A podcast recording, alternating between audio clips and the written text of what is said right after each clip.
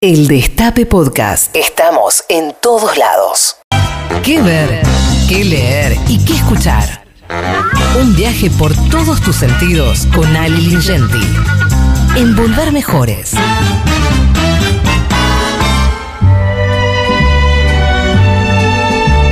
Hola, mi amigo Ligenti. Mirá, vos te, te recibo como si fuera este, el segmento tuyo y como si lo hubiese estado en el programa. Pero bueno, nada, siempre te recibo así. ¿viste? Hola, Daddy querido, hola me compañeras.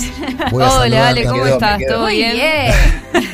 Hola, ¿qué tal España, Ale? ¿Cómo tal España? La? Bueno, un ¿Te llamo desastre, un desastre en España. Eh, hoy están, hoy todo el gabinete del, del PP, de- que no está en el gobierno, pero digamos, la, la mayor parte de los políticos del PP se sometieron a, digamos, a unos estudios de coronavirus porque hubo un contagio entre, entre una de las figuras del partido y además están decretando cierres en Portugal, en España. Bueno, lo que te conté antes, está, está jodido en Europa. ¿eh? Sí, sí, sí, sí, sí, sí. ¿Y Elena? Elena, bien, voy a hablar de España. Creo que algo tiene que ver de- con la, reme- la remembranza de Elena, hablar de la serie que se llama Veneno. Una serie. ¿Querés que te cuente más de Elena? Te cuento más de Elena y dejamos esto de lado, como quieras, ¿eh? el programa es tuyo. No, no, no, no, no, no. Vos, mira, acá por lo ¿Cómo, general. cómo- se te paró de manos, eh? Mirá, te hizo no un- tartamudear.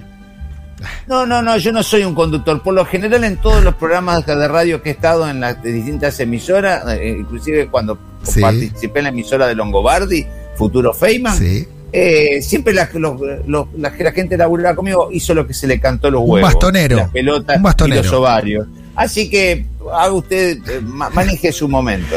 Bueno, mira, eh, eh, con Elena seguro que pronto nos vamos a ver. En algún lugar u otro nos vamos a ver. Eso es lo que tengo para decir. Es un título y es un título que deja, digamos, lugar a la interpretación de los oyentes para que todo el mundo fantasee Eh, con bueno, eso. como, como el título que me dejó ayer Cristina cuando yo le pregunté 2023. por Dale. ejemplo. Bueno, Mm. Veneno es una serie que sé que te va a gustar mucho. Entiendo que a todos los que hacemos este programa eh, es una serie de España del año 2020. Son ocho episodios de entre 44 y 65 minutos. Siempre aclaro la, la, la- la duración, porque a mí me parece que los episodios muy largos, ¿no? Coincido. Eh, acá Totalmente. 45 minutos está bien, hay Está algunos bien. que son largos 40, igual. 40 minutos me parece acertado. Ya cuando es un episodio de una hora, es como que te quedaste a mitad de camino. Sos casi una película. Sí. Bueno, esto está basado en, en la vida de Cristina Ortiz Rodríguez, eh, que es la Veneno, que fue una de las primeras mujeres en visibilizar el, el colectivo transexual en España. Es reconocida como uno de los íconos LGBT eh, más y me, me pierdo yo con todo, perdón, eh, pero se entiende, el colectivo eh, más importante de España. eh, alcanzó mucha popularidad mediática esta, esta figura, Daddy, a partir de colaboraciones en dos programas de entretenimiento nocturno de España, que son Esta noche cruzamos el Mississippi y La sonrisa del pelícano. Fueron muy, muy, muy famosos esos talk shows. Los conducía eh, un periodista llamado Pepe Navarro y La Veneno era columnista. Tuvo una faceta como cantante y vedette, participó en un montón de, de programas televisivos, sobre todo los del periodismo del corazón, pero fue sobre todo una, una persona que le dio visibilidad a la, a la comunidad eh, LGTB y a, y a la comunidad trans.